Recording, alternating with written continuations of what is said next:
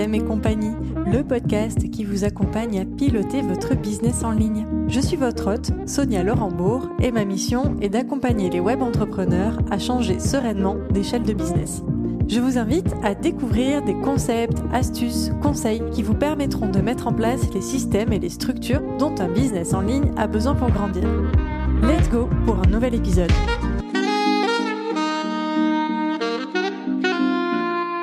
Hello Pauline, ravie de t'accueillir sur Système et compagnie. Comment tu vas? Bah, Écoute, salut Sonia, ça va super. Merci beaucoup pour l'invitation. Eh écoute, avec grand plaisir. Euh, Pauline, si ma mémoire est bonne, on s'est rencontrés en 2019. Je me souviens pas exactement. Oh oui, je pense que c'était en début d'année 2019 même. C'est ça, mm. sur les réseaux, sur LinkedIn, euh, puisque bah, tu étais, tu l'es toujours, mais tu étais à l'époque en tout cas l'experte LinkedIn. Donc je te suivais notamment pour tes conseils euh, sur le sujet. Et puis, bah, au fur et à mesure, les choses ont évolué et puis on n'a pas perdu le contact. Et euh, j'en suis absolument ravie parce qu'aujourd'hui, je vais euh, t'interroger sur un sujet qui me tient beaucoup à cœur euh, sur ce podcast, qui est le sujet de la professionnalisation de son entreprise quand on est indépendant.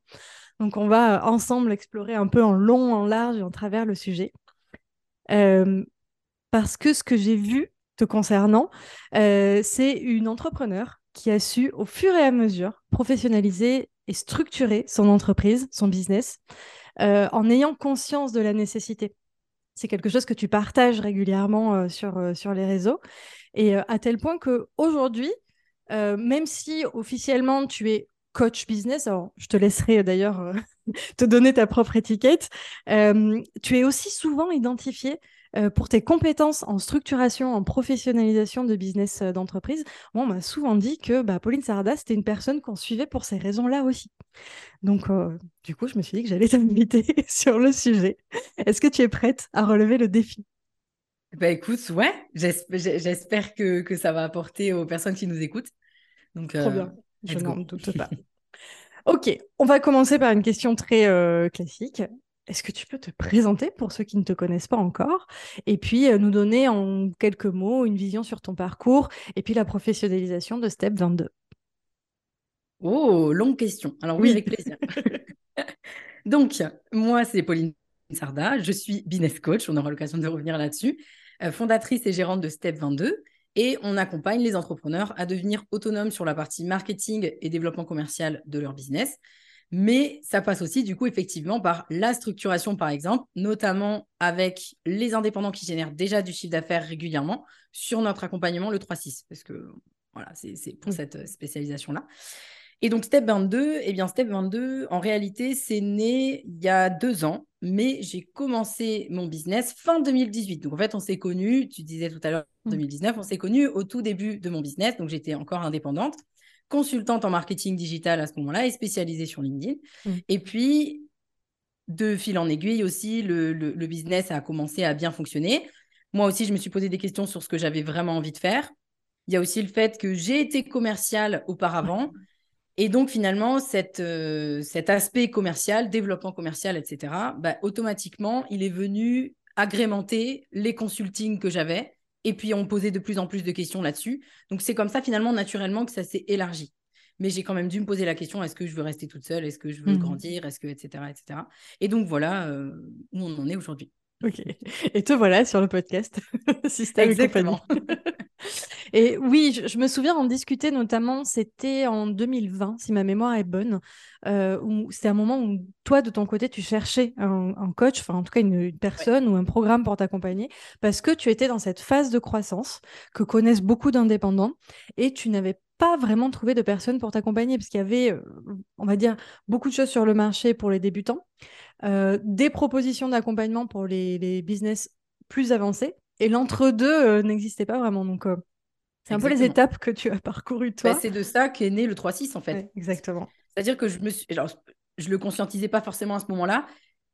Mais dès que moi, j'ai su passer les steps que j'ai mm. réussi à passer toute seule, on va dire, forcément, j'ai pris plus de temps, forcément, j'ai fait des erreurs, etc.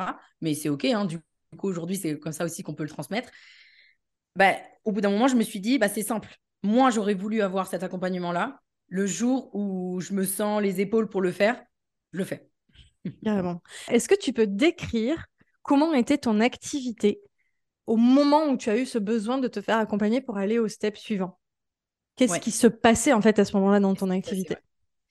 Alors, je faisais face déjà à une demande importante alors que j'étais encore indépendante. Donc, ça veut dire que j'avais, je me souviens très bien, hein, c'était un peu, je me tirais les cheveux pour ça, mais c'est, j'avais trois mois d'attente sur les calls.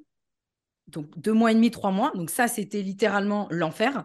Les calls euh, découvertes, tu veux dire? Ouais, ouais, des calls découvertes. Et j'avais tout autant pour commencer un coaching, notamment sur les coachings LinkedIn. Même euh, pour du consulting, c'était compliqué. Donc euh, voilà, j'ai dû, j'avais dû affiner plein de choses et tout pour, que, pour, réduire ce, temps-là. Mais bon, je ne pouvais pas non plus faire de la magie. quoi. Quand on est indépendant, ne on peut pas tout faire. Donc déjà, j'avais ça. Après, j'avais aussi pas vraiment de vision. Je pense qu'à ce moment-là, je ne le conscientisais pas encore mais j'avais pas de vision, clairement. C'est-à-dire que j'avançais au fil de l'eau. Mmh. Je euh, c'est et c'est souvent quelque chose qu'on entend d'ailleurs de nos membres du 3-6 qui arrivent et qui me disent euh, bah j'avance un peu au fil de l'eau, mais je sais pas trop où je serai dans six mmh. mois. Voilà, donc ça c'était vraiment les deux grandes questions, mais aussi voilà toutes des, problématiques de, croissance principalement. Là, les gros problèmes, tu vois, qui me viennent, c'est ça. Et surtout, euh, la grande question, la fameuse grande question, c'était comment je fais? Je savais qu'à ce moment-là, j'allais devoir potentiellement sortir du modèle d'indépendant classique mmh. qui vend son temps, mais je ne savais pas comment m'y prendre ni par quoi commencer. Et du coup, j'avais conscience que je devais faire un switch de business model, mais je ne savais absolument pas comment le faire. Et surtout, ça me semblait euh, gigantesque. Quoi. Ok. Hyper intéressant. Je, pense qu'il y a plein de personnes qui vont écouter et qui vont se, qui vont se reconnaître. Ah donc, euh, trop bien. Et, alors, du coup, maintenant que tu as conscientisé tout ça et que tu as vécu toutes ces étapes, et même que, j'ai envie de dire, aujourd'hui, tu transmets carrément euh, cette, euh, cette, ces étapes-là, est-ce que tu peux nous donner un petit peu ta définition de professionnaliser son entreprise? Pour toi, c'est quoi? Je, je, sais que tu parles de sept étapes clés dans le 3-6. Je ne les ai pas toutes en tête d'ailleurs. Donc, je veux que tu nous parles un petit peu de ça. Alors, qu'est-ce que j'entends par professionnaliser son business d'indépendant? Déjà, il y a une première chose, c'est qu'aujourd'hui, il y a encore cette image de les indépendants, c'est pas un vrai business. C'est un mm. peu, euh, c'est un peu de l'intérim, euh, de l'intérim euh, plus plus. Alors après, moi, je, je ferai la différence et il n'y a pas ou l'un qui est bien ou l'autre qui est mieux, mais je vais quand même faire la différence entre les freelances qui se font apporter le business sur un plateau parce qu'ils travaillent pour des collectifs, pour euh, voilà, où on peut dire presque que c'est de l'intérim plus plus. Mhm. Et il y a les freelance entrepreneurs, on va dire, qui vont aller chercher le business, euh, chercher à développer, etc. Donc, nous, on s'adresse beaucoup plus à, cette cible-là. Et donc, peu importe en fait dans quel team vous êtes, ou vous avez envie, vous êtes sur la première ou vous êtes sur la mhm. deuxième, ben, en fait, avoir un business d'indépendant, c'est un vrai business. C'est pas, euh, c'est pas un sous-business, c'est pas un sous-métier. Mhm. Donc, que vous ayez euh, beaucoup d'ambition, c'est-à-dire que vous vouliez grandir ou non, il faut traiter votre entreprise comme une entreprise.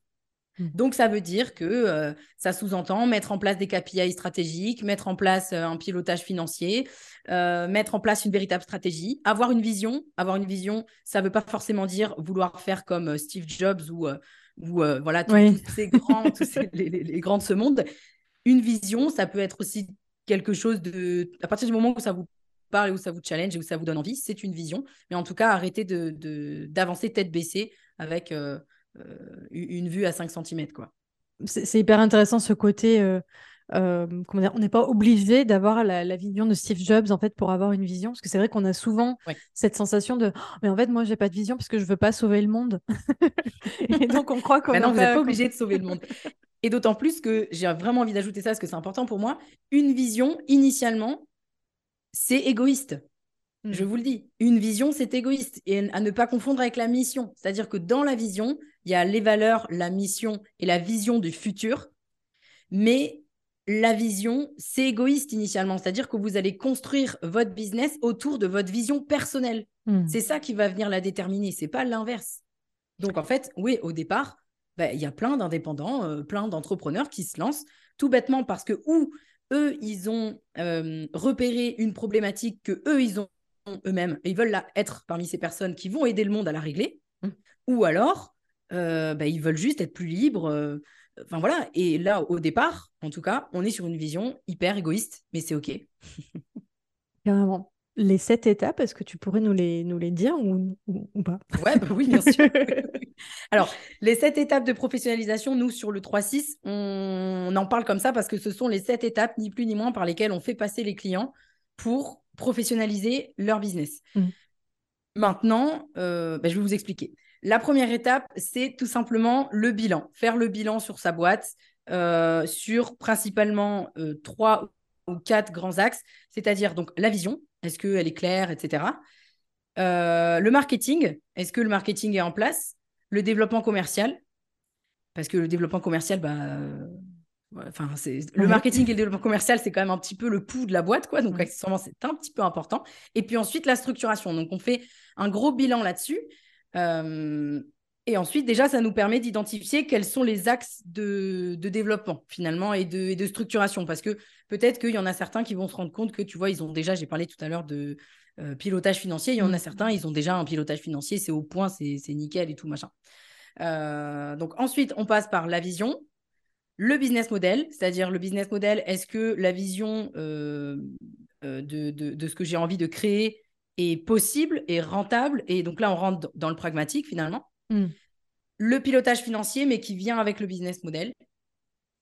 La partie offre, offre aussi qui fait partie du business model, hein, évidemment, mais on va dire que c'est des sous-sous-sous euh, choses qu'il y a dans le business model hyper important.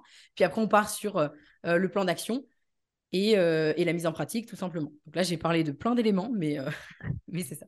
Non, mais c'est assez clair. En fait, euh, la première chose que tu as dit, pour, je, vais la ressouligner parce que pour moi, c'est une base aussi, et c'est souvent ce que je travaille avec les clients en consulting, c'est la mise à plat. C'est-à-dire que euh, moi, ce que je propose de faire, c'est un peu ce que j'appelle la photographie du business à l'instant T. C'est-à-dire là, quand tu, tu, viens dans mon accompagnement ou quand tu rentres dans le 3-6, tu vas photographier le business tel qu'il est aujourd'hui. Et en fait, ça, c'est hyper important parce que souvent, euh, quand on est entrepreneur euh, indépendant, on, y a tellement de choses qu'on fait et dont on n'a pas vraiment conscience. Ce qui explique aussi euh, cette, espèce de roue de hamster là, dans laquelle on a la sensation d'être, c'est que bah, tous les jours, on est vraiment en train bah, de, de, faire, faire, faire, faire. On a tout un tas de casquettes.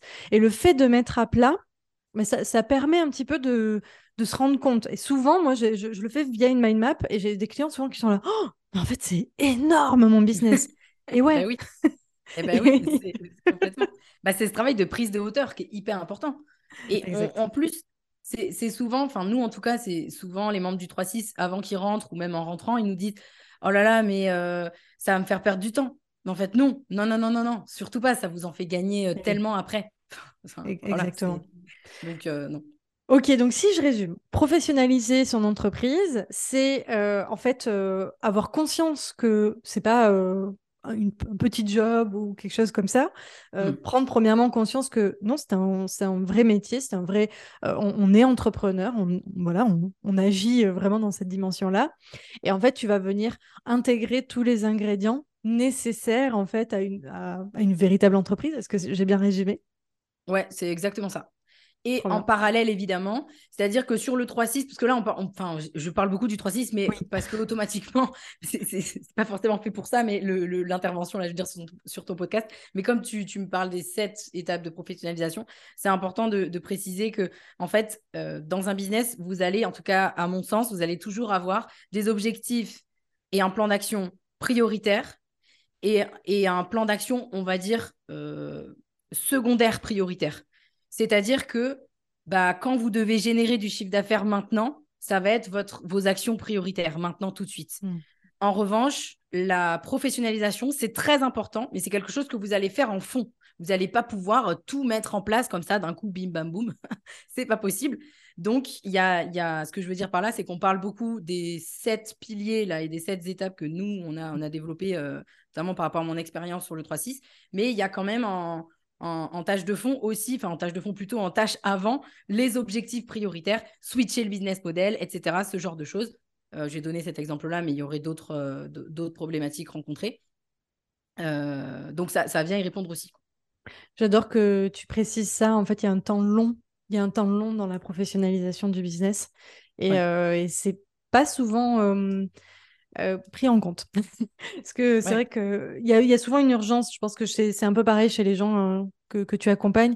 Il y a, y a, au début une urgence parce que ben, on sent que le business est en train de traverser une, métamorphose et donc il y a plein de choses qu'on maîtrise pas et donc on a envie de les maîtriser tout de suite, donc on a envie que ce soit tout de suite fait. Et en fait, non, il y a un temps qui est, qui est incompressible parce que je ne sais pas si tu vas être d'accord avec moi, il y, a, déjà, ça prend du temps, techniquement, de, de, mettre en place des systèmes de suivi de finances, etc. Il faut le mettre au fur et à mesure. faut le mettre en place. Et il y a aussi un, comment dire, un switch à faire en termes de mindset. Tu vois, le mindset, quand tu arrives et que tu es indépendant, euh, c'est pas parce que tu as mis en place tous tes nouveaux systèmes que tu es mmh. prêt à assumer ta casquette euh, bah, d'entrepreneur, finalement, de, de dirigeant. ah, mais complètement. Ah, mais complètement. Et d'ailleurs, c'est un des trucs qui ressortent hyper souvent de nos membres du 3-6 qui nous disent non mais j'ai complètement switché de posture. Mmh Et ça. la posture, c'est quelque chose finalement qui est impalpable, mais qui est extrêmement important pour la croissance de votre business. C'est indispensable même. Oui, oui, mais c'est en fait c'est ce qui va donner tout le corps en fait qui va. Si je devais faire une métaphore, c'est-à-dire qu'on construit des systèmes, on les met en place et en fait le, mindset, le, le leadership qu'on va apporter, cette transformation humaine en fait qu'on qu'on opère pendant ce temps-là, c'est ce qui va venir euh, donner vie, c'est ce qui va donner l'impulsion à tous ces systèmes finalement qui va leur permettre de bah, d'être vraiment efficaces euh, et de pas bah, juste être un tableur. quand tu dis donner le donner du corps, je pense que c'est le bon mot quoi. Ouais, c'est ça. Euh, pour, la posture, donc clairement. Oui, parce que avoir un tableur par exemple de suivi de KPI, bah tout le monde peut l'avoir. Mais si tu le si tu le comment dire, si tu le comprends pas dans le sens euh, pur du terme, mmh. comprendre, c'est-à-dire que tu ne l'intègres pas en fait, euh, voilà, c'est forcément c'est moins utile. Non, c'est clair, bah, ça sert à rien. voilà. Euh, alors, l'idée, c'est que on a beaucoup parlé de professionnalisation, on a bien mis le contexte. Et ce que j'aime bien faire souvent quand on parle d'un sujet euh, dans, dans, ce podcast, quand j'invite des gens, c'est qu'on décortique un petit peu la thématique en décortiquant un petit peu le business de mon invité. Euh, et là, bah, voilà, tout particulièrement, parce que je sais que tu as vécu ça. et que tu accompagnes aussi tes clients dessus. Donc, ça va être intéressant d'avoir à la fois toi ta vision de comment tu as, vécu les choses personnellement, mais n'hésite pas à nous partager aussi hein, ce, que, ce que tu vois des autres entrepreneurs, parce que c'est d'autant plus euh, riche d'avoir euh, d'avoir plusieurs, euh, plusieurs sons de cloche. Est-ce que d'abord tu peux nous parler un petit peu de ton passage à vide, entre guillemets, en termes d'organisation que tu as vécu en 2020-2021 donc, je me souviens, c'était au moment où tu cherchais quelqu'un pour t'accompagner. C'est quoi un petit peu le avant-après moi, de, mon point de vue extérieur, j'identifie ça comme euh, tu, as, tu as fait un switch. Il y a vraiment eu un, switch. Euh, mm. Il y a eu comme une frontière peut-être entre ton organisation perso, pro, je ne sais pas. Mais j'ai vu un switch, mais j'arrive pas à identifier concrètement comment ça s'est passé. Donc, je veux bien que tu nous le partages. Alors, quand tu parles de switch, là, tu parles en termes de d'organisation, d'offres euh, Alors, je vais te dire de ce que j'ai vu extérieurement. Mmh. Ouais j'ai vu une Pauline un peu en PLS en mode mon Dieu, je vais jamais m'en sortir. j'ai trois mois d'attente pour, pour mes cols euh, découvertes. Je, ne sais pas comment je vais faire. À, euh, entre guillemets, tout d'un coup, et effectivement, c'est justement, on va parler du fait que ça s'était pas fait tout d'un coup, à l'étape suivante. Ah ben, nickel, en fait, j'ai un nouveau système, j'ai un nouveau euh, fonctionnement. Alors, j'imagine oh, que ça vient toucher au business model forcément, euh, qui fait qu'aujourd'hui, je ne me sens plus euh, débordée et je suis de nouveau dans la maîtrise en fait de mon, de mon agenda. Ok. Alors, c'est large.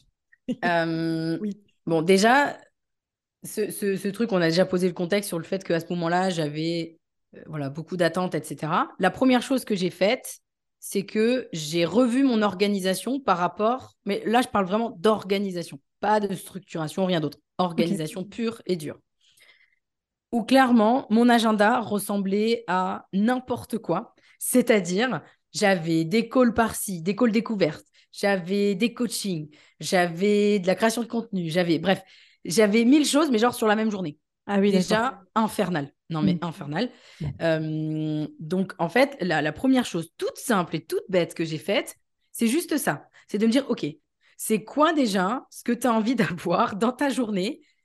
Euh, Et surtout, en fait, j'avais un gros problème, c'est que j'arrivais même pas à me trouver ne serait-ce qu'une plage de deux heures pour, euh, pour, pour être focus sur quelque chose. Ah je vois. C'est un mmh. enfer. Mmh. Enfin, c'est un enfer complètement. Donc, je me suis dit, OK, il faut vraiment que j'arrive au moins à avoir des demi-journées où j'ai pas de rendez-vous, où j'ai rien, où j'ai machin.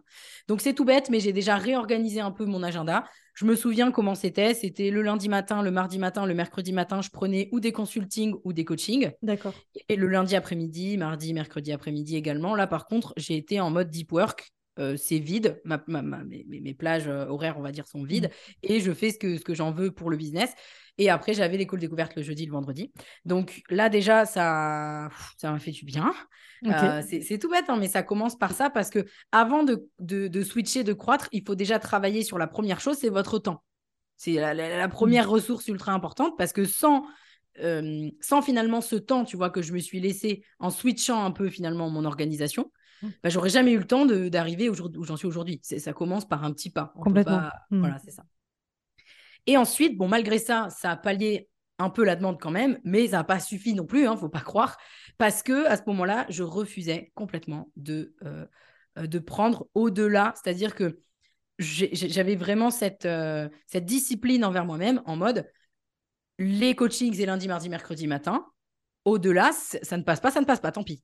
Je ne prends pas. Voilà, c'est comme ça. Discipline. Non, parce que sinon, on dit oui tout le temps. Et en fait, on se retrouve complètement sous l'eau et on fait un burn-out à la fin. Donc, voilà. Et bon, malgré, malgré ça, ça m'a quand même fait du bien, mais ça n'a pas suffi. Là, à ce moment-là, j'ai sorti ma formation, ma première formation en ligne, euh, ma formation en ligne LinkedIn Sweet Selling 22. Donc là, ça a quand même pallié pas mal, je dois le dire. Mmh. Mais ça n'a pas suffi non plus. Ça n'a pas suffi pour autant. Euh, donc ça a été un succès commercial. Je suis hyper contente de l'avoir sorti, etc. Euh, mais après, après est venu finalement, c'est là qu'est venue la question de la vision, où finalement j'ai un peu fait la photo justement de mon business à ce moment-là, et je me suis dit non en fait, euh, non en fait c'est pas ça que je veux, genre euh, c'est pas ça que je veux du tout. Ok, je voulais avoir plus de temps, mais au final bah, j'ai la formation en ligne qui se vend et j'ai toujours du coaching. Donc au final, euh, bah, c'est pareil, ça n'a pas changé grand-chose. Et en plus de ça, bah, j'ai pas envie, moi, euh, de me spécialiser sur LinkedIn euh, ever, quoi. Mmh, d'accord. Oui, tu avais aussi ce besoin, je me souviens, d'élargir un peu ton positionnement. Ouais, mmh. ouais complètement. Et donc, alors ta question initiale, c'était comment j'étais dans le mood, etc. Et qu'est-ce que j'ai fait hein, C'était ça. Hein, oui, c'est quoi, le avant? C'est quoi le avant après Ça, tu, tu, nous as décrit le avant, en gros. Ouais, je vous ai décrit avant. Ouais, ce que tu as mis en place. Juste, je rebondis, c'est hyper important ce que tu dis, le côté, euh, le côté discipline, en fait. Parce que souvent, on me dit, mais, mais comment, comment je fais? Mais En fait, tu ne tu tiens. Quand tu dis que tu fais une après-midi work, tu ne mets rien dessus, en fait. C'est comme si c'était un rendez-vous. Là, il n'y a pas de secret. Voilà. Non, non, franchement, il n'y a pas de secret. Il n'y a pas de secret. Après, il faut apprendre à dire non. Et ça aussi, on parlait de posture tout à l'heure, ça fait partie de la posture aussi. Tout à hein. fait apprendre à, dire non. Mm, mm. Tout ce qui va, ce qui est en dehors de votre vision, quand vous avez une vision qui est posée, bien entendu, ce qui est beaucoup plus facile, bah là, vous pouvez dire non. Et donc, le après, bah, le après, ça a été, alors là, c'est un méga bond en avant quand même, là, que je fais. Enfin, il y a beaucoup, d'étapes au milieu, mais si jamais tu as des questions sur les étapes au milieu, tu me le dis.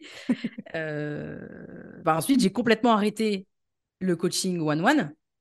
J'ai arrêter progressivement le consulting, arrêter aussi, j'avais un petit peu de formation, je n'en avais pas beaucoup, mais j'avais des formations en présentiel qu'on me demandait. J'ai arrêté aussi et je me suis concentrée complètement sur une, euh, un, nouveau programme, on va dire, d'accompagnement, donc le 3-6, ce, ce, que c'est aujourd'hui, euh, qui a en fait complètement, euh, je dirais, remplacé tout ce que je faisais avant. Quoi. on, peut dire ça comme ça. Donc voilà, ça c'est l'avant après en mode rapide. Oui, j'imagine qu'entre le moment où, pardon, tu passes de OK, j'arrête mes, euh, mes, mes, coaching, mes consulting et, euh, le 3-6 euh, prend vie. Il se, passe, il se passe plein de plein d'étapes. Mais en, gros, c'est du repositionnement, c'est travailler sur une nouvelle offre, etc.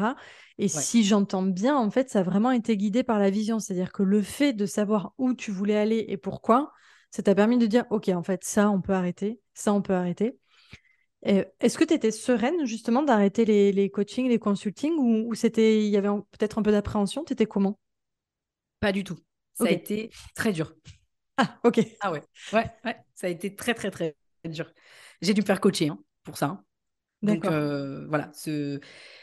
Parce qu'en fait, là, finalement, mon expérience vient complètement prouver que ce n'est pas qu'un plan d'action qui suffit mmh. pour mettre les choses en place. Et que oui, c'est une question mindset et de posture pour euh, changer les choses.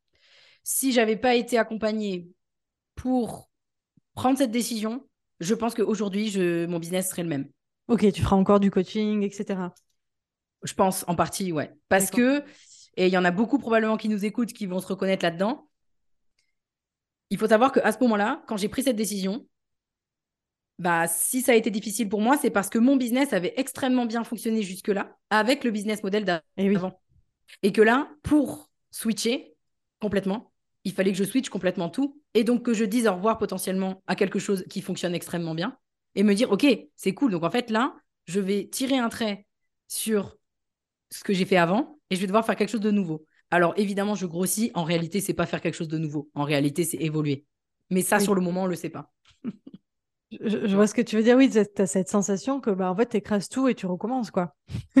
c'est cette sensation-là, ouais, complètement. Surtout qu'en plus, ce qui n'est pas forcément le cas, tu vois, sur euh, nos, nos, clients sur le 3-6, c'est assez rare les gens qui ont fait comme moi, c'est-à-dire qui ont complètement aussi changé de positionnement.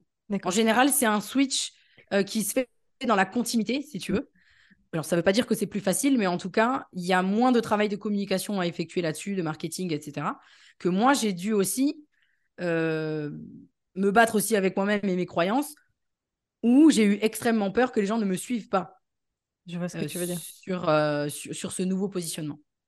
Alors qu'en réalité, ben, en y voyant avec du recul, ben, en réalité, j'ai, c'est harmonieux finalement, c'est cohérent puisque c'est juste que j'ai, je suis venu élargir le positionnement sur quelque chose que j'avais déjà fait moi par, les, par les, des étapes par lesquelles je suis déjà passée. Mais encore une fois, à ce moment-là, je ne savais pas.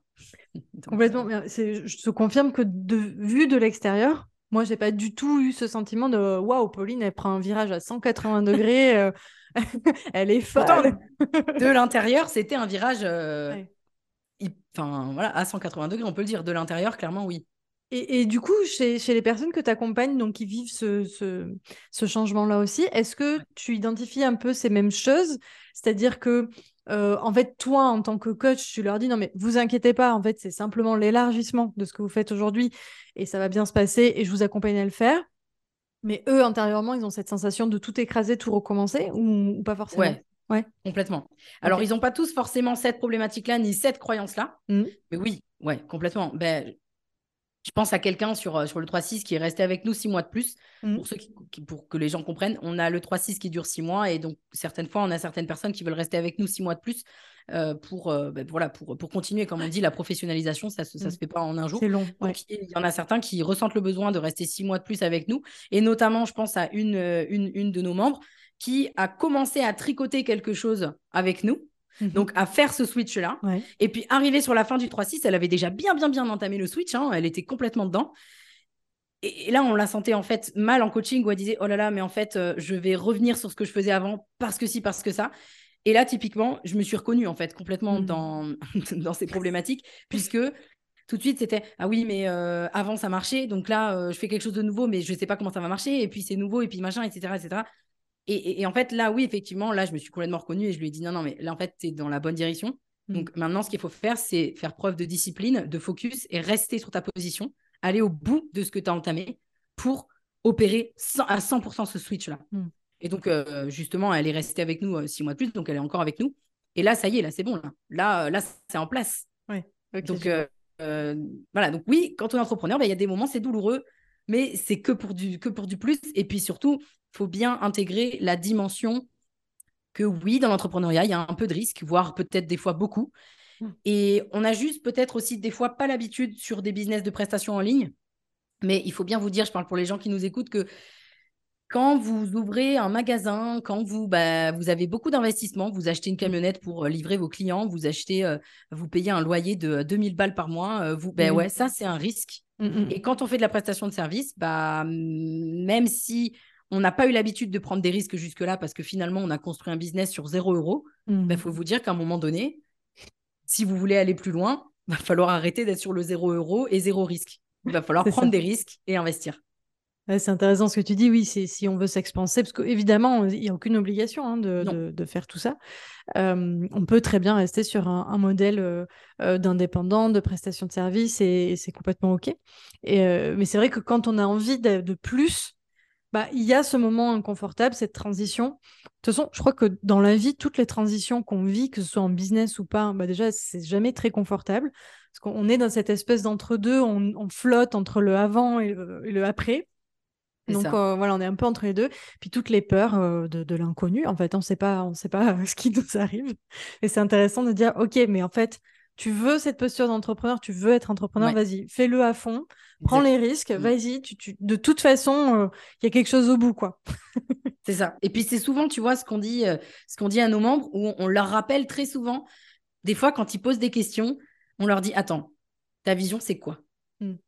Là, tu reviens à la base, tu vois. Ta vision, c'est quoi? Ok, donc en fait, là, la décision que tu es en train de prendre, on est d'accord qu'elle est au contraire à ta vision. Mm. Ah oui, oui, c'est vrai. Ok, on, revient, on se refocus, tu vois. C'est ouais. avoir la, la, la, racine à la base, en fait, euh, savoir euh, d'où elle part et où elle va.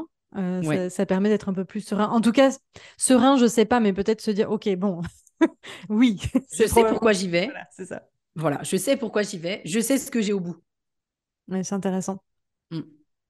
Ok, bon, mais écoute, on a bien exploré cette, cette partie-là. Je suis très contente qu'on qu'on l'ait vu aussi sous cet angle-là parce que je, je pense qu'il y a beaucoup de personnes qui vont se reconnaître en disant Ok, en fait, là, je flippe, c'est normal. ouais, mais complètement. Ce serait presque flippant que vous ne flippiez pas. Trop drôle. non, mais c'est vrai. Euh, est-ce qu'on peut parler un petit peu, je switch un peu de sujet, euh, de, gestion de projet chez Step 22 euh, Est-ce que tu peux nous dire un petit peu à quoi ça ressemble? Donc, c'est-à-dire qu'aujourd'hui, on va passer à l'étape suivante, c'est ton business est professionnalisé. Euh, tu as en tout cas effectué ce switch et tu as expansé euh, ton activité.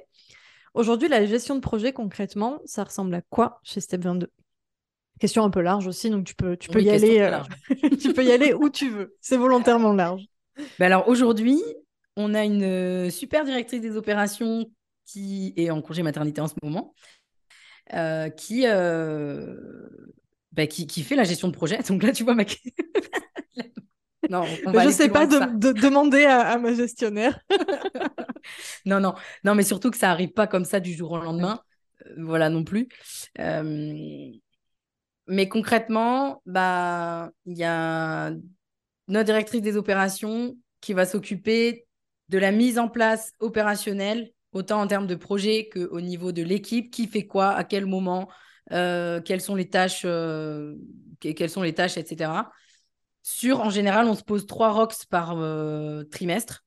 Nous, c'est comme ça qu'on fonctionne. C'est pas une obligation non plus, mais mhm. c'est comme ça. Et donc, il y a trois projets qui sont ouverts sur ClickUp par notre directrice des opérations, là où on rentre un peu plus dans le pragmatique, et où elle va poser finalement bah, les rétro-planning des projets en fonction des objectifs du, du trimestre qui arrive. Ok, trop bien. Et alors, ben, je, vais te demander le pendant. Comment, euh, comment tu en es arrivé là, en fait, entre gérer les projets euh, toi et recruter, euh, recruter Marielle, en fait Quelles ont été les étapes, les choix aussi, en fait Pourquoi, pourquoi tu as choisi de recruter Marielle et à quel moment elle est arrivée? Est-ce qu'il y avait déjà d'autres personnes dans l'équipe? Voilà, dis-nous tout. alors oui, il y avait déjà des personnes dans l'équipe quand Marielle est arrivée. Et c'est justement parce que c'était infernal pour moi. Mmh que Marielle est arrivée.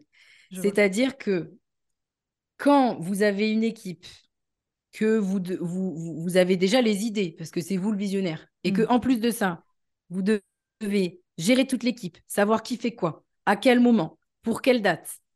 Est-ce que c'est bien fait Est-ce que c'est mal fait Est-ce qu'il faut refaire? Est-ce que, enfin, là déjà, rien qu'à le dire, je pense que vous avez mal à la tête.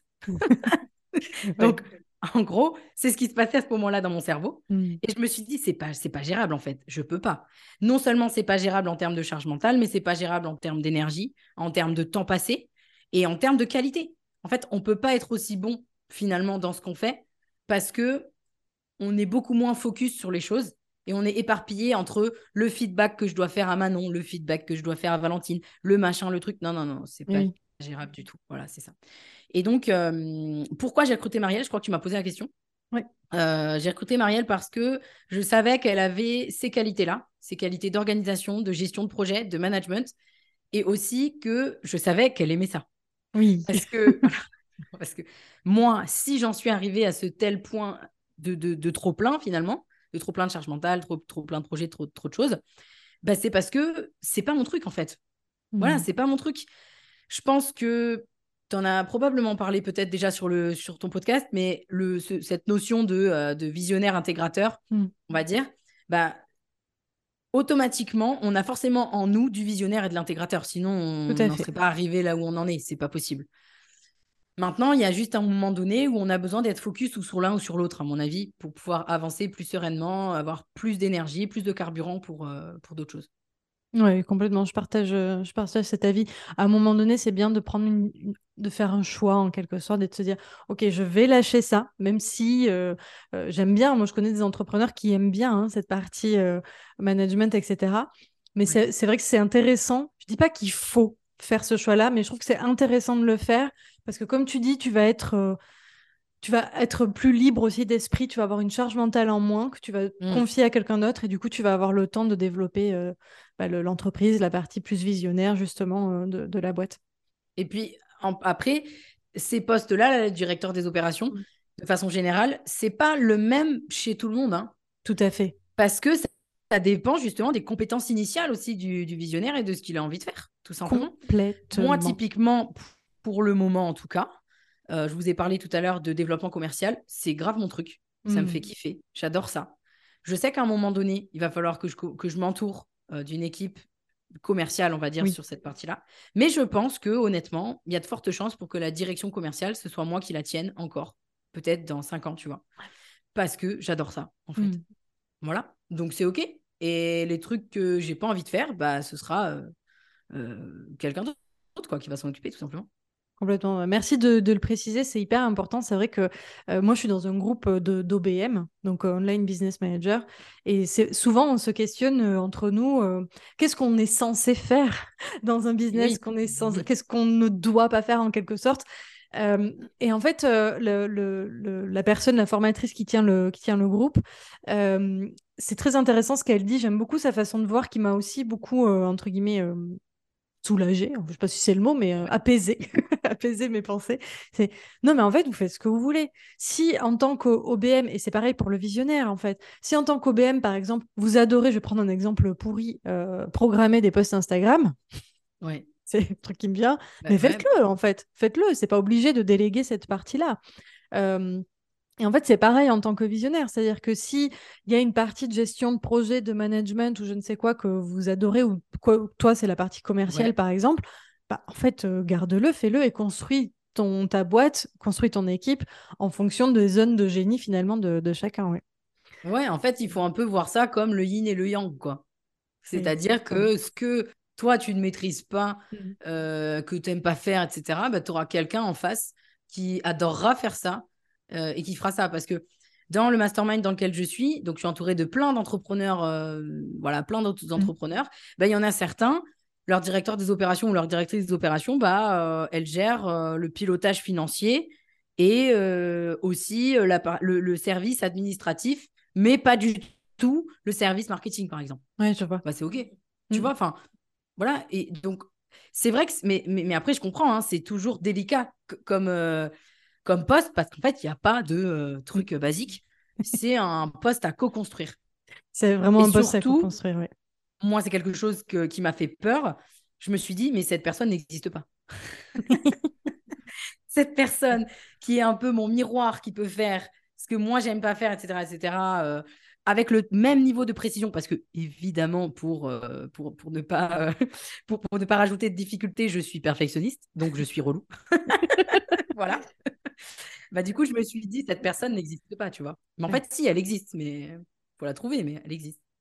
Mais alors, il y a- je pense qu'en effet, il y, a- il y a beaucoup de- d'entrepreneurs comme toi. hein. Je veux pas dire, pour pas dire tout le monde, tu vois. Ou on est, sais pas. on est exigeant en fait avec son business. Bah tu vois, oui. on a un niveau d'exigence qui, qui est quand même élevé. Après, cha- chaque, niveau va être différent, mais on- voilà. Et, et alors, du coup, ça, ça me donne envie d'enchaîner sur la question suivante qui est mais comment tu l'as trouvé en fait? Comment ça s'est passé? Est-ce que tu as fait un, un recrutement? Est-ce que euh, ça a été du bouche à oreille? Ah comment, Et comment tu as su que c'était la Hmm. bonne personne?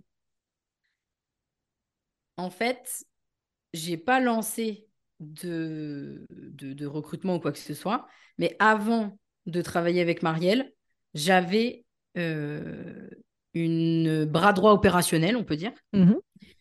Et donc, heureusement, ce poste-là est venu m'apprendre aussi certaines choses et, me, et, finalement me faire comprendre ce que je voulais, ce que je voulais pas et quel type de poste il me fallait. Je pense que tu vois, typiquement, j'aurais, je, pense, hein, euh, j'aurais pas pu passer directement par un directeur des opérations, tu vois.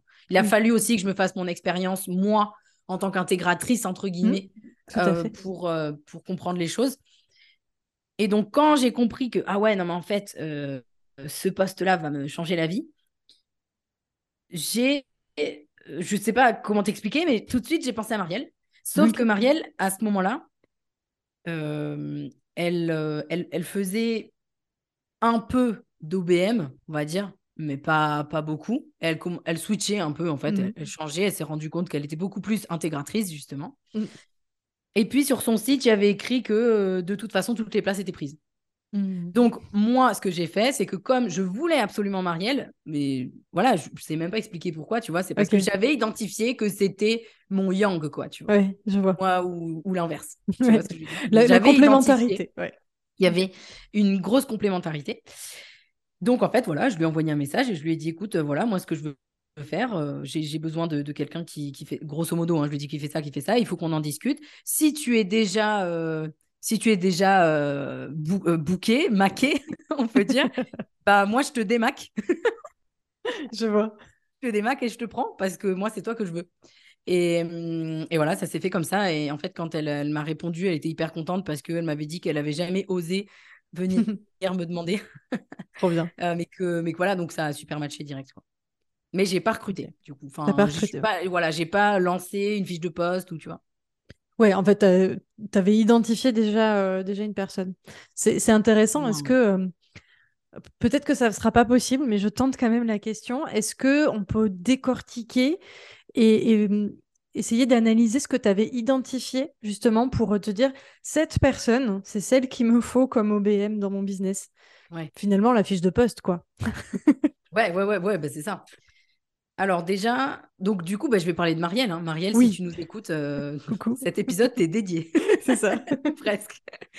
Euh, donc déjà, Marielle, elle est anciennement responsable qualité. Ouais. Donc euh, ça, c'est une, comment dire, une, une, grosse compétence finalement hmm. dont nous, on a besoin chez Step 22, qui est de mettre en place des process pour maintenir la qualité justement. Donc déjà, il y avait cette notion-là. On va dire que le, le background de Marielle a quand même joué aussi, mine de rien. Après, il y a aussi le fait que bah, je la... on, se... alors, on se connaissait pas hyper bien, hein, mais on se connaissait quand même. Elle avait acheté justement Sweet Selling 22. Euh, on se parlait, on se suivait mutuellement, hmm. mais on n'avait jamais parlé non plus plus que ça. Euh, j'ai identifié quand même que, euh, on va dire, son niveau de, de précision, de propreté, on va dire, Mm. dans son travail finalement sur les réseaux sociaux. Hein, tu vois, c'est venu. Tout à fait. L'image qu'elle renvoie. Me montrer, mm. Voilà, me montrer son niveau de détail, etc. Euh, et puis, il me semble que j'avais identifié le fait qu'elle qu'elle gérait sur la partie gestion de projet, non seulement par rapport à ce qu'elle a fait avant, donc son, son métier en fait initial, mais aussi parce qu'elle en parlait. C'est-à-dire que Marielle, initialement, elle fait des, des, des programmes euh, d'organisation et de, voilà, c'est ça. Donc, euh, balèze en organisation, mais attention, je précise, organisation, euh, structuration, ça va ensemble, mais c'est pas forcément toujours la mm. même chose. Donc, euh, voilà. Mais j'avais identifié ça. Donc, moi, en fait, typiquement, il me fallait quelqu'un qui puisse gérer l'équipe, faire, utiliser, on va dire, savoir utiliser une plateforme de gestion de projet, nous, ClickUp, évidemment. Évidemment. c'est ça avoir managé déjà, ce qui est hmm. le cas pour Marielle, et avoir une, euh, une connaissance fine, je dirais, dans la mise en place de process. Et clairement, euh, bah, quand tu es responsable qualité, euh, tu, passes oui, ta normalement, dans les process. tu passes ta life dans les process. Donc, donc ouais, c'est ça. Après, évidemment, il y a aussi bah, les valeurs qu'elle partage, qu'on partage aussi, enfin toute la partie, on va dire, soft skill, quoi. Super. Oui, évidemment. en fait, euh, c'est intéressant oui, que, tu aies pu le décortiquer un petit peu parce que ça donne euh, des indications. C'est-à-dire que soit tu identifies tout de suite une personne qui a ces qualités-là, en tout cas, c'est celle que tu cherches chez toi. Euh, soit si tu n'arrives pas à identifier une personne dans ton réseau proche ou moins proche, bah, l'idée c'est de passer entre guillemets par la fiche de poste et le recrutement.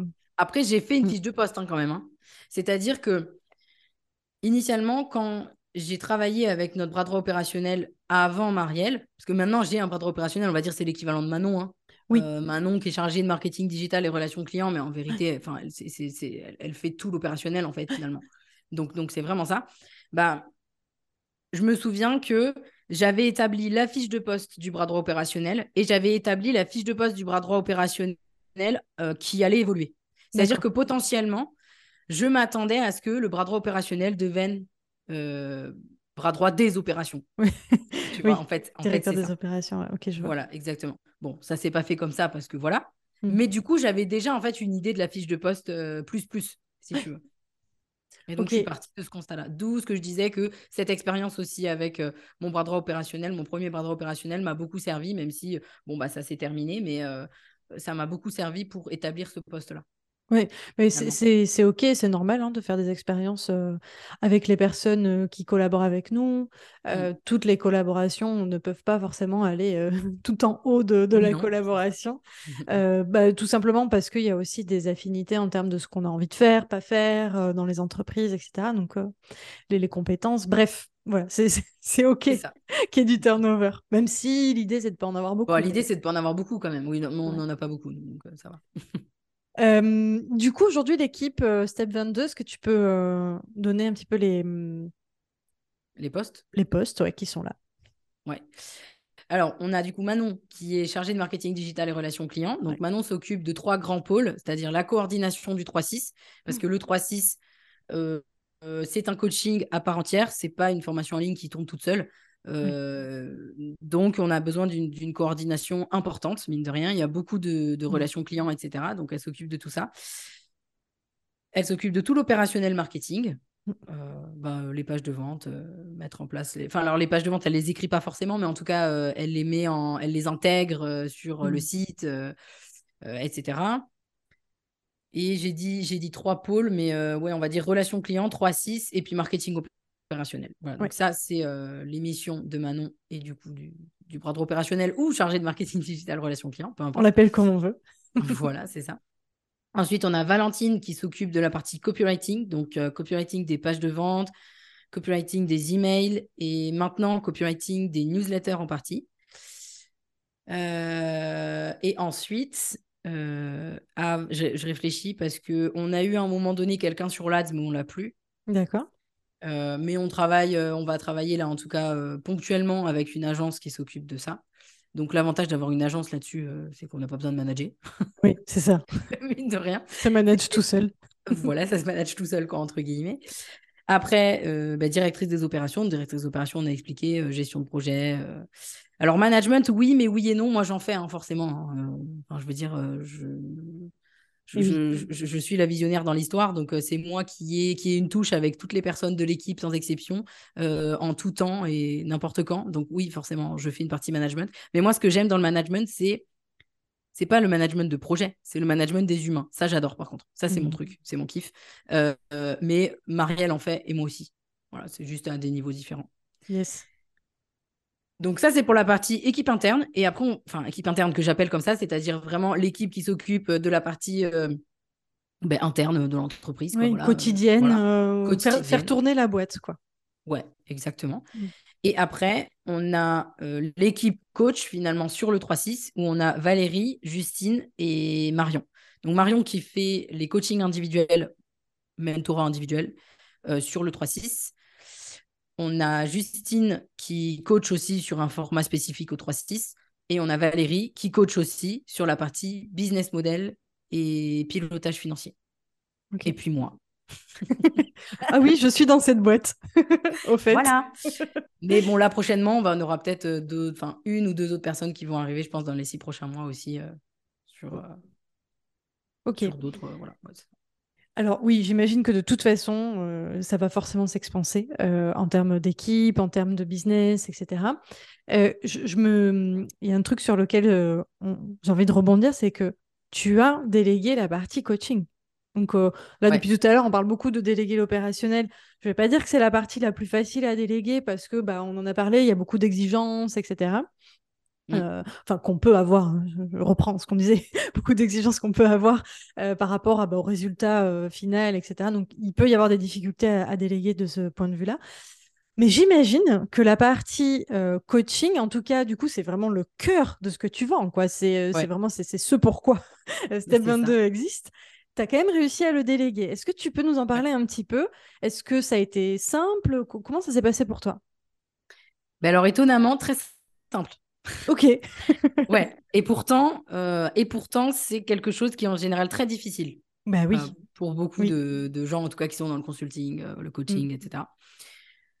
En fait, alors pourquoi ça a été facile? Ça a été facile parce que, un, je connaissais déjà les personnes avec qui, oui, d'accord. avec qui mm. j'allais déléguer, à qui j'allais déléguer. Donc, il y a aussi cette notion de confiance, de mm. je sais qu'ils font du bon travail, etc. etc. Je vois. Et puis, il y a aussi le fait que bah, j'ai des process et des méthodes, en fait. Donc, euh, bah, j'ai plus qu'à transmettre ce que, hmm. euh, quelle est la méthode Step 22, comment ça se passe, comment ça se déroule. Et puis, et oui, c'est possible de, euh, comment on peut dire, méthodifier du, du, coaching, parce que forcément, si vous êtes coach ou consultant, vous avez forcément une manière à vous de faire les choses. Et donc ça, il faut, il faut l'identifier, venir l'établir, venir le poser sur papier. Et c'est ça qui va vous permettre ensuite de pouvoir le déléguer aussi. Bon, ça se fait pas aussi simplement comme que ça non plus, hein. mais euh, c'est ça l'idée. Donc ouais, franchement, ça s'est passé euh, très bien, de manière hyper fluide, quoi. C'est justement euh, dans, le process de professionnalisation. Il y a cette partie de, ok, je vais bien sûr processer, enfin mettre des process, des, mettre des boîtes un petit peu dans tout ce qui est opérationnel, donc le marketing, Instagram, l'école découverte, tout ce qu'on veut même que Code Découverte, on peut même le mettre encore à mmh. part. Euh, et en fait, c'est aussi tout à fait possible de faire cette, ce process-là sur la partie euh, métier, quoi, sur la partie qu'est-ce qu'on apporte. Bah non, et puis, et puis c'est hyper important. Si, euh, si, vous voulez, si vous voulez croître, à un moment donné, vous n'allez pas pouvoir tout faire tout seul. Hein. Ça. Alors, non seulement vous n'allez pas pouvoir tout faire tout seul, mais aussi, moi, ce que je rajouterais par rapport à ma vision globale, c'est que moi, j'estime que je ne suis pas euh, la personne qui sait tout. Hmm. Loin de là. Et du coup, moi, j'ai pas envie de construire un business où je suis euh, que la tête d'affiche et il y a que moi, en fait. Je hmm. suis euh, la queen de Step 22, là, on se détend. pas du tout. Moi, j'ai plutôt envie d'être le, le, comment dire, le leader derrière l'armée, tu vois. Excellent. Et pas devant l'armée, en fait. Hmm. et surtout, c'est pour ça que le 3-6, euh, il y a des coachs qui sont avec nous pour accompagner les clients. C'est qu'ils ont aussi une valeur ajoutée, quelque chose en plus que je n'ai pas. Euh, hmm. voilà, et inversement. Et que c'est riche pour euh, les gens qu'on accompagne, en fait. Et pour moi, on les accompagne mille fois mieux. Tu vois, ça arrive des fois qu'on pose la question Ah ouais, mais tu fais plus du tout de coaching individuel. Mais en fait, j'ai envie de te dire, mon coaching individuel à côté du 3-6, c'est de la merde. Non, mais tu, je vois ce que tu, veux, dire. veux, dire. Parce qu'en fait, t'as pas toute la richesse qu'on t'apporte à plusieurs, en fait. Oui, c'est-à-dire que là, en fait, euh, ils ont, euh, ils ont euh, trois, trois, quatre cerveaux. Ils ont quatre cerveaux pour le prix d'un, mais même je crois moins que ça. ouais, en, gros, c'est ça. Ouais. Donc, et d'ailleurs, tu vois, c'est marrant parce que hier, on a effectué, on a lancé la, première, la première enquête de satisfaction. On en envoie mmh. deux durant le 3-6. Et donc, euh, la, première chose qu'ils mettent euh, à la question qu'est-ce qui fait la différence sur le 3-6 bah, C'est retombé déjà plusieurs fois bah, c'est euh, l'expertise la, des coachs. Oui, oui. En fait. donc, donc ouais, c'est hyper important. quoi. Au-delà du fait que c'est fait pour faire croître. Je veux dire, dans moi, dans ma vision des choses et dans ma vision du business, du business que je veux construire, ça va bien au-delà de juste je veux faire croître mon business. Oui, j'entends ce que tu dis. Il y a une nécessité euh, technique en quelque sorte. À un moment donné, si tu veux faire de la croissance, voilà, il faut aussi avoir des ressources supplémentaires. Euh, parce qu'on peut pas faire que du scale. Donc, juste rapidement, le scale, c'est un peu, tu ne, tu ne décuples pas tes ressources et, au contraire, tu vas mmh. décupler euh, ton, ton, rendement, on va dire, ton, tes résultats. mais tu es obligé de faire aussi un petit peu de croissance et donc ajouter des ressources, notamment sur le modèle de coaching. Tu n'as pas le choix. Il y a aussi ce côté, bien sûr, plus que technique, c'est le, côté euh, accompagnement humain euh, et, méthode, en fait, c'est que le fait d'avoir trois coachs différents, bah, ça t'apporte mmh. quelque chose que tu n'as pas quand tu n'en as qu'un. Ouais, complètement. Et puis voilà, la vision d'accompagnement vraiment sur mesure, personnalisée, c'est très, très, très, très, très important pour moi dans, dans mes Mm. valeurs, dans, dans, dans tout ça. Donc, euh, Donc, c'est possible de faire un, un- d'avoir un business model dans lequel on garde de l'individuel oui. et où, euh, et où on s'expanse quand même. Et oui, ça me fait plaisir que tu mettes le trait là-dessus parce que j'en peux plus d'entendre Ah non, mais le one-one, c'est pas possible. Alors, déjà, tout en sachant que je précise, moi, par exemple, j'ai fait les six chiffres en modèle one-one, hein, quand même. hein. D'accord, oui. Enfin, c'est dire, totalement possible hein, de le faire mais en, bien en sûr que c'est possible. Non, mais Oui, parce qu'on entend toujours c'est pas possible, mais si, c'est possible en fait. Oui. Après, il y a un- des bonnes offres bien packagées, etc. Machin, Tout à mais, fait. mais, mais c'est possible. C'est possible. Et tu l'as vécu, par contre, il y a un plafond. Il y a un plafond, il y a un Ah moment oui, où on, on peut pas, voilà, euh, Mais c'est plutôt un beau plafond déjà d'arriver à Ouais. plus de six chiffres, tu vois, en modèle one-one. tout seul, euh, bien sûr. Voilà, c'est pas mal quoi. Surtout avec nos mo- modèles de business, la renta, elle est, elle est intéressante. Ouais, c'est ça. Euh, je reviens très rapidement sur la... Parce qu'on est rentré tout naturellement dans la partie leadership, donc c'était parfait. Euh, je reviens très rapidement sur euh, ce partage de management que vous faites avec Marielle. C'est très intéressant euh, de revenir un petit peu dessus sur le côté comment ça s'organise en fait. Parce que J'entends parfaitement. Marielle a cette euh, partie management opérationnel et tu as gardé la partie, je vais parler très, très corpo, management hiérarchique. Euh, c'est-à-dire, qu'est-ce que j'entends par management hiérarchique? C'est que tu as gardé un petit peu la partie coaching de ton équipe, développement, Ouais, euh, t'assurer que tout le monde va bien, en, gros, bien, voilà, qu'ils ont les bonnes conditions de travail, etc. etc. Euh, comment ça s'est réparti? Est-ce que ça s'est fait naturellement? Euh, J'imagine, comme tu le disais, euh, pour avoir eu ce rôle-là aussi chez The Bee Boost, Mm. euh, bien sûr, moi je faisais le management opérationnel, mais évidemment, on fait aussi du management hiérarchique quand on est Bah au oui, BM parce que bah, on accompagne des humains, enfin, on est avec des gens, donc forcément, on va pas euh, euh, ça. laisser ça de côté. Comment ça se matérialise chez vous? Comment c'est réparti ce, ce rôle-là? En fait, moi, je m'occupe vraiment de la partie management euh, humain, Mm. hiérarchique, comme tu Ouais. dis. Donc, ça se matérialise par un rendez-vous euh, tous les 15 jours Ok. Où on prend 15 minutes, 30 minutes maximum, où vraiment on ne parle quasiment pas de projet, de mission. Mm. On parle uniquement de comment tu t'es senti, est-ce que la communication avec l'équipe ça va, est-ce que moi ça va, est-ce qu'il n'y a pas quelque chose qui t'a dérangé, est-ce que parce que c'est dans les deux sens. hein. Et oui, bien Euh, sûr. c'est pas juste je vais pointer du doigt, alors ça c'est de la merde. non, non, pas du tout. Euh, c'est dans les deux sens, surtout que en tant que euh, visionnaire, euh, gérant, euh, leader de, de d'une équipe, bah, souvent on peut avoir à tort l'impression que le tort vient toujours de son équipe, mais en réalité, le tort, euh, peut-être 50% du temps, c'est vous, quoi. Mm. Donc, euh, ça veut dire qu'il faut aussi se remettre en question soi-même. Et donc, ces rendez-vous-là sont, sont là pour ça. Et ils font un bien dingue. Un bien dingue, pourquoi? Parce qu'on communique, en fait. On communique. Et euh, souvent, euh, des fois, ça arrive parce que dans, ben, même si on s'entend tous bien, ben, des fois, il y a, des, y a des, des, des tensions qui viennent se créer. Ben, en fait, ça vient dégonfler les tensions, quoi. Tu vois, Mm. en fait, direct, direct. Et moi, j'ai pas envie, hein. Moi, j'ai pas envie que les gens qui viennent travailler ils soient dégoûtés de travailler, quoi. Tu vois, ça, ça me fait pas, ça me fait pas kiffer, euh, ni pour la boîte, ni pour l'entente de tout le monde. Donc ça, c'est moi. Et après, euh, Marielle, par exemple, elle va- faire des réunions régulièrement aussi quand moi je ne suis pas là. Et donc en fait, elle va aussi me faire remonter Et oui. parce que même si elle fait des réunions beaucoup plus euh, managériales projet, ben, il y a forcément une dimension humaine à l'intérieur. Donc, Oui. elle va, elle va me le transmettre, en fait. Elle va me dire, bah, ouais, là, en ce moment, elle va pas très bien, il faudrait faire ci, faire ça, tu vois? Donc, il y a un, un échange, en fait, qui se fait comme ça. Et donc, tout de suite, on agit comme ça, on, on- on se met, euh, on fait des réajustements euh, automatiquement comme ça. Trop bien, merci pour cette réponse. Est-ce que ça s'est fait euh, naturellement Ce que je veux dire par là, c'est un peu mal tourné cette question. Euh, est-ce que ça a été compliqué en quelque sorte de définir euh, le, le fonctionnement de cette manière-là? Est-ce que pour toi ça a été une évidence? Comment comment tu as vécu Ouais, ce... une évidence. Ouais. Ouais. Ouais, Ok. ouais, une, une- une évidence. Ouais, ouais.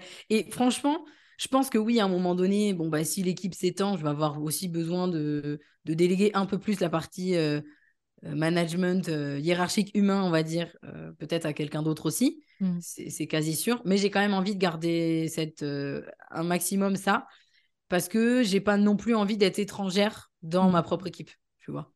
Je vois très bien. Je suis un, je suis un, voilà, un morceau de cette équipe aussi. Donc, Oui. euh, je- tu vois, je suis pas au-dessus, je suis pas, je suis pas en dehors, je suis dedans, quoi. Donc, euh, Oui, puis tu es, es contributrice aussi. Tu ne fais pas, tu ne fais pas que, que donner des, des idées ou, des directions. tu es encore contributrice. Et, d'ailleurs, je me, je me, pose cette question, là, une question qui vient. C'est quoi ta vision de long terme? Est-ce que, est que tu te vois avec une équipe très grande? Est-ce que tu te vois mmh. plutôt avec une petite équipe et toi toujours contributrice dedans? Ça ressemble à quoi Step 22 là, dans 10 ans? Je pense qu'automatiquement, je serais beaucoup moins dans l'opérationnel, même si j'y suis plus tant que ça, mais j'y suis quand même un peu, tu vois, j'y suis quand même. Donc je pense que l'opérationnel, j'y serais plus du tout. En tout cas, dans l'idéal, c'est ça. Une grande équipe, tout dépend ce qu'on entend par grande équipe, quoi. Euh, sais pas, on va dire PME, tu vois. ouais, ouais, ouais, ouais. Peut-être 30 personnes, tu vois, ça finira, tu vois. Ok. mais tout en sachant que j'ai une vision aussi là-dessus assez précise, peut-être que ça changera, mais je sais pas. J'ai envie d'avoir une partie de l'équipe qui est avec moi dans la région où je me trouve, mmh. mais pas forcément 100% dans un bureau, hein, mais il y, a du télétravail et machin. Mais je sais que la grande majorité sera en remote. Oui, je vois. Voilà, c'est ça. Mmh. Je, je, je, moi, je veux une équipe qui fonctionne, qui donne la liberté à chacun, pas juste à moi, tu vois. Oui, voilà. c'est cool. c'est bien pour les autres aussi, quoi. Trop bien. Ok, merci pour cette réponse. Écoute, on a fait, euh, on a fait, je pense, un, grand tour sur cette question de la professionnalisation. J'espère que ça aura apporté plein de valeur euh, à tous ceux qui nous écoutent. Euh, j'ai mes traditionnelles questions de fin. Est-ce que tu es prête pour ça, Pauline? Vas-y, let's go. Let's go. Alors, dans ma vision slash méthodologie euh, de la gestion d'entreprise, j'ai identifié quatre grands piliers. je précise toujours, ce sont mes piliers, ce ne sont pas des dogmes immuables. Mais bon, à un moment donné, il faut bien euh, mettre des cases. Euh, et j'ai envie de te demander, pour chacun de ces piliers, est-ce que tu aurais un conseil, une remarque, une anecdote, peu importe, à nous partager sur le sujet? Ok. On commence avec le premier pilier, gestion de projet et management. Bah, ne pas hésiter à s'entourer si c'est pas votre truc. Trop bien. ok, simple, efficace. Clair, efficace. Euh, deuxième pilier, recrutement et délégation. Recrutement et délégation, ça va revenir à finalement un peu ce qu'on a terminé là ne pas penser que déléguer, ça veut dire que ça va vous couper de votre liberté. Parce que ça, on l'entend énormément. Ah non, non, non, mais moi, je veux pas d'équipe, hein, euh, sinon, euh, je vais me.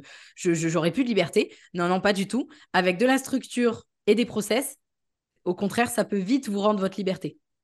Excellent. Donc, euh, ouais. Oui, parce que quand on a une équipe avec soi, il y a quand même une responsabilité qu'on endosse qu'on n'a pas, euh, qu'on n'a pas quand on est solo. Et, c'est vrai que c'est une responsabilité qui peut, euh, qui peut parfois faire peur. Euh, je, fais le lien avec Aline avant de, recruter sa, première salariée, qui était un peu en mode wow, wow, wow, wow, wow. C'est-à-dire que là, mon entreprise doit faire vivre complètement une personne. J'ai cette responsabilité de fou. Je sais que tu l'as vécu aussi d'ailleurs avec le recrutement de Manon. Et en fait, euh, je l'entends parler maintenant, donc on est à, au moment où on tourne ce podcast, je crois à plus 4 ou 6 mois de son premier recrutement euh, en salarié. Mmh. Et elle est en mode, mais, oh, mais c'est tellement bien en fait. Mais évidemment. mais moi, ça m'a mis le frein, tu vois, ça typiquement au début. J'ai repoussé le. Parce que maintenant, on se connaissait d'avant, en fait, je l'avais pris en stage, etc. Et c'est comme ça au final que j'ai fini par l'embaucher. Bah, ça m'avait freiné. Je lui avais dit, écoute, euh, je pense que c'est pas le moment. J'ai envie de garder ma liberté. Même moi, je l'ai dit, tu vois. Oui, ok, hyper intéressant. Euh, mais je l'entends tellement souvent que non, en fait, ne pensez pas que déléguer vraiment, ça veut dire couper de votre liberté. Au contraire, c'est juste après, évidemment, il faut mettre des choses en place, mais une fois que c'est en place, c'est bon. Oui, on prend le temps de professionnaliser et il y a un moment où en fait le business est prêt, il est mature, il est euh, techniquement opérationnel pour recevoir des, des, personnes dans l'équipe. Exactement. Ok. Euh, troisième pilier, gestion et suivi des finances. Mhm. Euh, toutes les grandes entreprises, elles suivent leurs chiffres. Donc, si vous voulez un jour devenir grand, bah, il faut commencer par faire comme les grands. Mhm. Super. J'ai euh, même envie de dire, même si vous voulez rester petit, faites comme les grands. Ouais. bah alors, ouais, mais, mais oui, mais complètement. Mais ça revient sur professionnaliser un business d'indépendant initialement, peu importe qu'on veut grandir ou pas. Et puis surtout, dites-vous que sans les chiffres, c'est compliqué de grandir, honnêtement. C'est compliqué euh, c'est compliqué même de stabiliser. Parce qu'on ne sait pas, euh, on n'a aucune donnée en fait. On ne sait pas, euh, pourquoi on réussit, on ne sait pas pourquoi on est en échec, on sait pas, on ne connaît pas en fait. Donc oui, c'est un problème. Donc non. C'est un des piliers, enfin, j'aurais même pu le mettre en premier. Un des piliers. Ben oui, oui, non, mais d'ailleurs, ça fait partie, nous, des sept piliers de professionnalisation du 3-6. Le suivi chiffré, stratégique et pilotage financier, évidemment. Ok. Ça, ça, me donne envie d'enchaîner juste sur une petite question, parce qu'on n'a pas exploré ça sur ton business. Euh, toi, au niveau gestion, suivi des finances, est-ce que c'est quelque chose où tu as toujours eu des facilités, des difficultés? Comment tu te positionnes en fait dans ton parcours euh, de professionnalisation là-dessus? Alors, je dirais que j'ai toujours eu des facilités. Il faut mmh. savoir que je viens d'un cursus compta. Alors, c'est pas la ah même chose, hein, la, compta, la, comptabilité et la gestion financière, c'est quand même deux choses bien différentes. Mais ça a toujours été assez naturel, d'autant que euh, ouais, ça me paraît, euh, en fait, ça me paraît indispensable, quoi. Donc, euh, je l'ai toujours fait à des échelles différentes en fonction du business. Mmh. Mais j'ai quand même encore des, j'ai quand même encore des trucs, euh, des trucs à mettre en place, hein, clairement. Bah, de toute façon, les finances, ça s'arrête jamais. À un moment donné, je pense que je prendrais un, typiquement, on parle de vision, je prendrais un directeur financier, quoi. Je vois. Ok. déléguer aussi cette partie-là, cette partie-là pour aller plus loin. Intéressant. c'est intéressant ce que tu dis, parce qu'en fait, ce, ce que je lis, c'est que il n'y a jamais de, entre guillemets, il n'y a pas de limite et c'est ça qui est génial dans l'entrepreneuriat, c'est que tu peux toujours aller plus loin dans ce que tu vas déléguer, dans ce que tu vas expanser et à chaque étape, tu vas avoir peut-être ce besoin d'avoir euh, une nouvelle, euh, euh, une nouvelle collaboration clé dans ton business. donc, tu parlais tout à l'heure de l'aspect commercial, ça risque d'être ton prochain, ton prochain mmh, ça, va être le challenge. Gros, gros step mindset, gros challenge de Pauline Sarda. Ouais, ouais, ça, ça va être très compliqué. et puis, il y aura peut-être la partie financière et puis il y aura peut-être une autre. ok. Euh, dernière, euh, dernier pilier, le leadership. Hmm. Euh, si vous savez où vous allez, pourquoi vous le faites et que vous le transmettez à votre équipe, vous avez déjà une bonne partie du travail du leadership qui est fait pour moi. Surtout que moi, j'ai une vision vraiment. On parlait beaucoup de management tout à l'heure. moi Ben moi, j'ai pas envie de manager, j'ai envie de leader une équipe. Et pour moi, la différence, elle est énorme. C'est que l'idée, c'est faire que les gens vous suivent. C'est ça. Sans, sans, mettre la force. Et ça, c'est enfin, c'est le rêve de tout, euh, tout gérant, je pense. Euh, et puis, à mon avis, de toute façon, c'est pas inné. Euh, le leadership, ça se travaille. ça se travaille Complètement. Oui, oui. C'est, pas un... Puis en plus, c'est, un mot qui est super large. On pourrait en parler en long, en large, en travers. Parce On va faire un épisode là-dessus. oui, complètement. Parce qu'il y a le leadership, là, c'est, c'est intéressant. Tu as abordé l'angle moi leader de mon équipe, mais aussi euh, euh, le, leadership euh, en tant que chef d'entreprise, ce que je représente sur toute mon activité auprès de mes clients, etc. Enfin bref, il a plusieurs, plusieurs portes d'entrée, ce leadership. Et c'est vrai que c'est intéressant sur la partie équipe, faut se détendre, quoi. C'est, ça, ça, vient, c'est quelque chose qui se travaille avec une bonne vision. Et on amène généralement les gens avec nous. Bah, là, pour le coup, je me permets, la, vision est indispensable mmh. parce que si vous regardez bien dans la vie, sur les réseaux sociaux, etc., qui sont les gens qui vous inspirent et que vous avez mmh. envie de suivre? Ce sont les gens qui savent où ils vont. Tout à fait. Ah bah oui, oui, complètement. Donc ça change quelqu'un qui est perdu, on n'a pas trop envie de le suivre parce qu'on se dit qu'on va être perdu. ouais, quelqu'un qui est perdu, on n'a pas envie de le suivre, non, parce qu'on se dit, oulala, là là, déjà lui, c'est pas ce qu'il fait, euh, alors si en plus euh, je le suis, euh, laisse tomber, quoi, je vais me casser la figure avec lui, quoi. Complètement. Dernière petite question. Est-ce qu'il y a une ressource particulière qui t'a aidé dans ton parcours euh, pour euh, professionnaliser ton entreprise? Alors, je pense que c'est pas forcément une ressource ou quoi que ce soit, c'est plutôt mon expérience en tant que salarié mmh. qui me fait faire tout le contraire dans ma gestion d'entreprise aujourd'hui. C'est-à-dire que moi, pour, bon, forcément, à mon avis, si vous ne me connaissez pas, vous ne le savez pas, mais moi, je me suis fait virer trois fois dans, dans mon, dans, ma vie salariale. Et donc, évidemment, j'étais à l'origine, j'avais des responsabilités aussi dans, tout ça. Attention, je ne dis pas que c'était que la faute des autres, mhm. mais c'est aussi, ça a été poussé par euh, pas forcément des bonnes gestions, euh, pas forcément de bons, de bons managers, pardon. Mhm. Et donc aujourd'hui, euh, toute la vision intérieure de mon entreprise, mais même extérieure aussi, mais particulièrement intérieure, se joue par la déception que j'ai eue salariale. Donc en fait, le, le gros euh, le, gros truc, vraiment, c'est ça. Ouais, c'est intéressant. C'est un peu le, le, schéma, le modèle en fait euh, d'entreprise que tu as eu, de management, de structure, de, professionnalisation en fait. si on reprend toute notre discussion, euh, ce que tu as eu dans le cette vision-là que tu as eu dans le salariat, Tu es en mode, OK, on prend tout ça, on fait tout pas pareil. ouais, on fait tout l'inverse parce que j'ai été déçue. Et surtout, je suis toujours dans l'empathie dans toutes les décisions que je prends.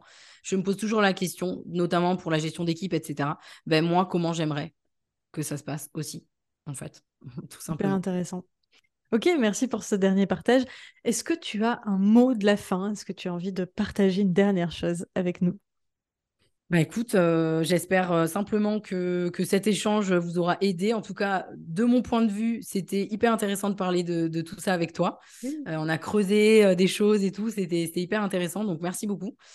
Et, et ouais, je, je, me permets, si jamais vous voulez, vous voulez me suivre, vous pouvez me trouver sur, sur Instagram. Vous tapez Pauline Sarda ou alors pauline.irl. sur LinkedIn, Pauline Sarda, tout simplement. Et vous serez redirigé vers vers ce que vous avez envie de savoir euh, sur nous, sur ce qu'on fait. Trop bien. Je mettrai de toute façon tous ces liens euh, dans la description. Pauline, un immense merci. J'ai adoré cet échange aussi. Euh, je te souhaite une très très belle journée et je te dis à très bientôt. Ciao. À très vite. Bye bye. Merci d'avoir écouté l'épisode jusqu'au bout. Si vous l'avez apprécié, n'oubliez pas de vous abonner. Vous pouvez soutenir le podcast en laissant un avis sur Apple Podcast ou Spotify. Quant à moi, je vous souhaite une merveilleuse journée et je vous dis à très vite dans le prochain épisode.